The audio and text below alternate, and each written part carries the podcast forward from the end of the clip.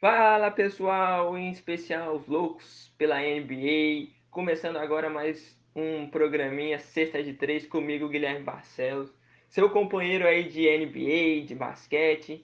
E no programa de hoje a gente vai falar do jogão de ontem, da noite desta quinta-feira, dia 17 de setembro. O jogo 2 né, da, da final da Conferência Leste entre Boston Celtics e Miami Heat e deu Miami Heat pela segunda vez na série, 106 a 101. Foi mais uma vez um, um jogo fantástico, né, do, do ponto de vista tático, técnico e, e de, de, diversidade mesmo de, de estilos, né? Duas equipes muito bem treinadas e para alegria dos torcedores do, do Miami, né, que estão realmente em êxtase com esse momento vivido aí pela equipe do Eric Spoelstra uma vitória importante aí para abrir um, um 2 a 0 na, na série, né? O que joga a pressão toda em cima do lado do, do Celtics, né? E a gente vê o que, que vai acontecer nesses próximos capítulos aí dessa série. Mas o jogo de ontem foi um jogo muito, muito estranho, assim, porque o Miami Heat incorporou um pouco do, do, do espírito aí do, do Denver Nuggets, né? Que, que vem sendo aí a equipe que mais é, vem conseguindo viradas nesse, nesses playoffs da NBA, né? Revertendo quadros que, que aparentemente pareciam impossíveis. E o Miami incorporou esse espírito ontem, tirou uma, uma vantagem de 17 pontos do, do Boston Celtics, com, com o terceiro quarto avassalador aí do, do, do grande Bambam Adebayo, né? Esse jogador, esse pivô que vem, que vem realmente dominando tanto na defesa como no ataque. Lembrando que no primeiro jogo da série ele já tinha decidido né, para o Miami Heat, ao, ao dar um toco fantástico, um toco histórico em cima do, do Jason Tatum na, na prorrogação, que garantiu a primeira vitória da equipe né, na, nessa série. E ontem, no, no, terceiro quarto, ele realmente destruiu. Ele que vinha fazendo uma partida apagada, com, com apenas 4 pontos né, nos dois primeiros quartos. No terceiro quarto se agigantou, fez 15 pontos. Desses 15 pontos, 13 só dentro do garrafão. Ou seja, o que mostra justamente a força dele, né? Tanto na defesa, ele é muito dominante, quanto no ataque. Ele, ele é um jogador muito, muito forte fisicamente.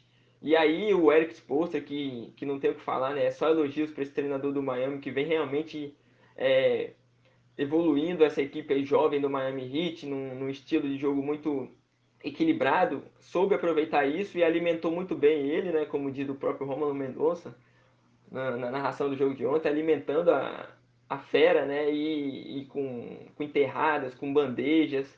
Uma equipe que, que não tem muito o que falar, né? É um, é um jogo muito, muito físico, tanto na defesa. Por exemplo, no jogo de ontem a gente teve uma equipe que nos dois primeiros quartos viu um, um, um Boston Celtics dominar. Um Boston Celtics que teve um, um Kemba Walker muito, muito bem né, no, no primeiro tempo de jogo, com 14 pontos. Enquanto a, o Jimmy Butler e o Banha Adebayo, né, que são as duas principais peças, não estavam indo bem. Então, a equipe do Celtics abriu essa vantagem também, graças ao Jason Tatum, o próprio Jalen Brown também sempre importante, o, o, o próprio Marcus Smart. Ou seja, viu, um, viu um, um Celtics tentar reverter essa, essa qualidade do Heat, né, que já é de manter um jogo mais físico desde o início. A equipe do Celtics conseguiu fazer isso no primeiro tempo, né, principalmente, justamente igual eu falei, na, na parte ofensiva, controlando o jogo. Porém, o, o, Miami Heat ele é uma equipe que parece que não sente essa pressão de playoffs. Chega a ser até um pouco estranho, porque é uma equipe que tem muitos jovens, como, como joga, é, jogadores mais jovens, né, que não são tão, tão experientes como o, o próprio Duncan Robinson, né, jogadores que vêm do banco e que não são tão experientes nessa situação, mas que não sentem essa pressão. O próprio Talik Hero, ou seja, jogadores mais novos e que, que não que não estão sentindo o peso de um playoff. E isso, em, em, séries assim, faz a diferença. Foi o que fez na partida de ontem. Porque no terceiro, no terceiro quarto, né, no segundo tempo, a equipe veio com uma outra forma. O Eric Spoelstra ajustou a, a marcação para um, uma defesa em zona, 2-3, que realmente machucou demais a equipe do Boston Celtics. O Boston Celtics se perdeu no ataque com essa marcação forte do Heat aí de zona. E a partir, do, como eu disse, de um, de um Ban Adebayo mais participativo no garrafão, a equipe começou a se sobressair. O próprio Duncan Robson também, que foi muito bem na partida de ontem, metendo seis bolas de três de 12 tentadas no jogo. Ou seja, um gatilho nato também, esse jovem aí, que, que não tem medo de, de jogo grande, ele aparece, Da onde tiver oportunidade, ele vai arremessar e foi o que ele fez ontem. E também, né, no último quarto aí do jogo, o, o próprio armador, né, o Goran Dragic, né, que é esse europeu aí muito experiente já e que controla muito bem esse, esse ritmo aí do Miami Heat. Ele foi fundamental no último quarto para garantir né, a vitória do Miami Heat. Ele teve nove pontos só no último quarto, aí sendo fundamental, metendo bola de três, é, meio espírita, assim, bola de três na qual ele estava marcado já no final do jogo. Ele, ele arremessava e a bola caía.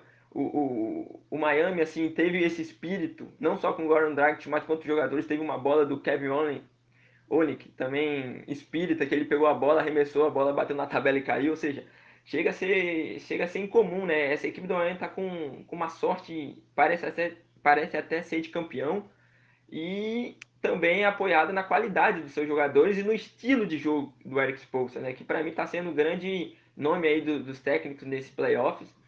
E tem tudo para dar muito trabalho aí pro Boston Celtics. Você vai lembrar que no jogo de ontem foi, foi como eu disse, foi uma alternância no terceiro no, no quarto quarto, né?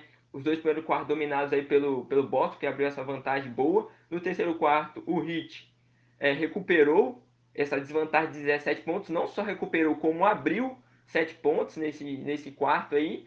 E no último quarto foi uma alternância, na qual o Boston abriu um pouco, o Heat recuperava, e no final do jogo ali a gente teve justamente, como eu disse, uma, uma, uma concentração maior do Heat nesses momentos, o, o Jimmy Butler aparecendo para converter lance livres importantes, o próprio Gordon Dragic metendo bola de três.